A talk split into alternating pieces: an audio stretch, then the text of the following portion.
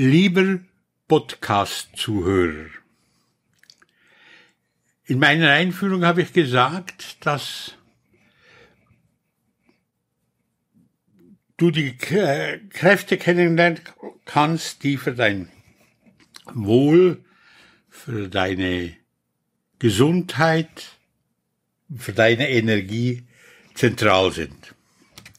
Und ich starte mit dem Thema Gesundheit durch Gedankenkraft.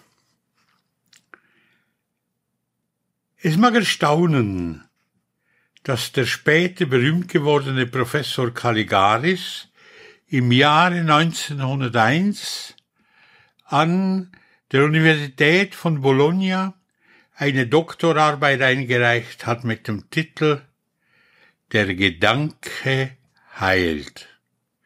Und was noch überraschender ist, diese wurde damals von der medizinischen Fakultät sogar angenommen.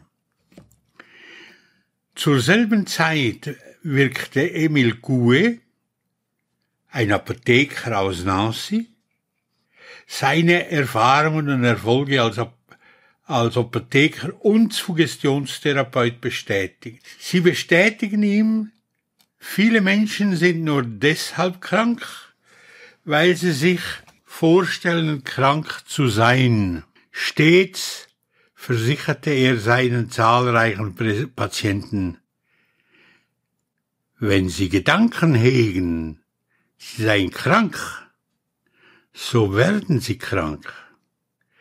Wenn sie Gedank denken, sie genesen, so geschieht dies. Gesundheit und Krankheit sind also immer zuerst in den Gedanken Erst dann verdichten sie sich ins Körperliche hinein. Diese Lehre ist schon sehr, sehr alt. Wir finden sie bereits bei Plato, aber erst vor rund 100 Jahren fand sie in der Krankenbehandlung und in der Gesunderhaltung ihrer Systeme systematische Anwendung durch die Suggestionstherapie.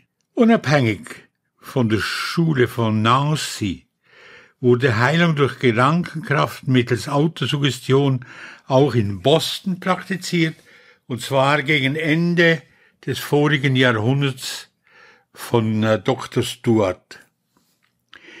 Die Idee, welche sowohl in Europa wie auch in Amerika eine völlig neue Therapieform entstehen ließ, war folgende. Ob ein Mensch gesund oder krank ist, hängt ganz wesentlich von seinem Denken ab. Krankheit beruht auf den negativen Vorstellungen. Diese sind wahre Körpergifte, während positive Gedanken die besten Hilfsmittel sind, die Gesundheit zu erhalten und zugleich die wertvollsten Heilmittel, um Gesundheit wieder zu erlangen und zugleich die wertvollsten Heilmittel, ah, das habe ich schon gesagt.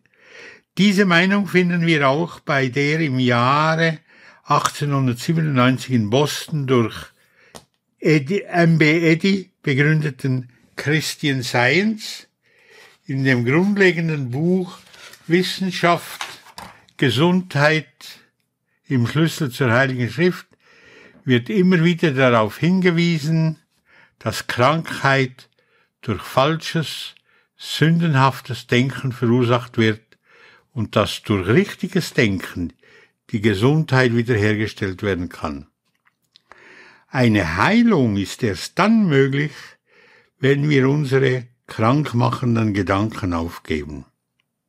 Ich wiederhole den Satz. Eine Heilung ist erst dann möglich, wenn wir unsere krankmachenden Gedanken aufgeben.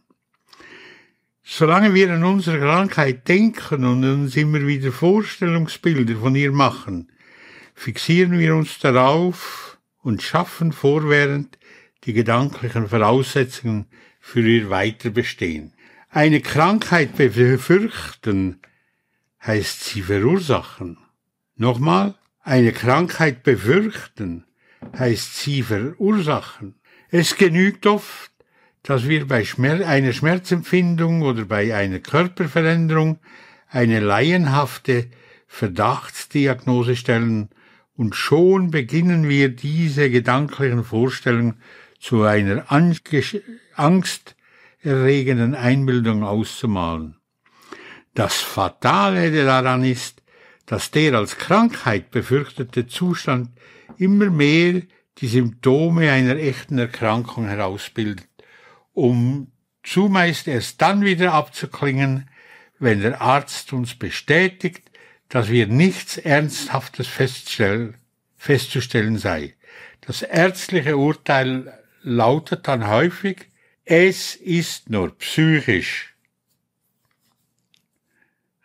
Das hassen die Leute. Indem der Arzt dem Patienten seine Befürchtungen ausredet und ihm die gedanklichen Vorstellungen von Gesundheit bewirkt, verschwinden die vorher eingebildeten Krankheitserscheinungen zumeist mit einem Schlag. Nun gilt diese Möglichkeit durch Gedankenkraft zu heilen, nicht nur bei scheinbaren, sondern bei echten Krankheiten.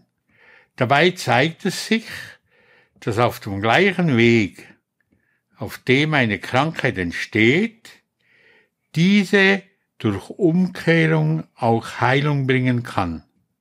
Diesen Vorgang erkannte Stuart richtig, als sie schrieb, Krankheit beruht auf einer unrichtigen Vorstellung.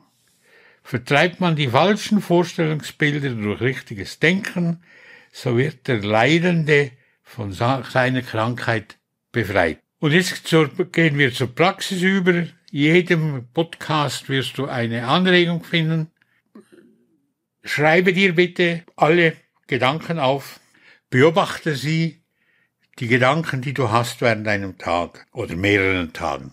Und schau einfach hin, beobachten, wie in einem äh, Kino oder in einem Konzertsaal. Welche Gedanken sind da vorhanden?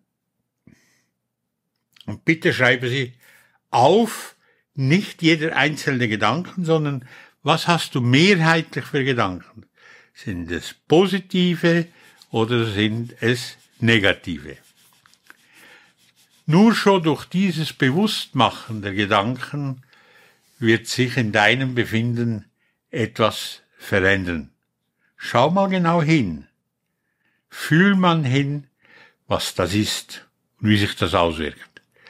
Ich freue mich auf die nächste Woche, nächste Podcast und wünsche dir fröhliche Tage.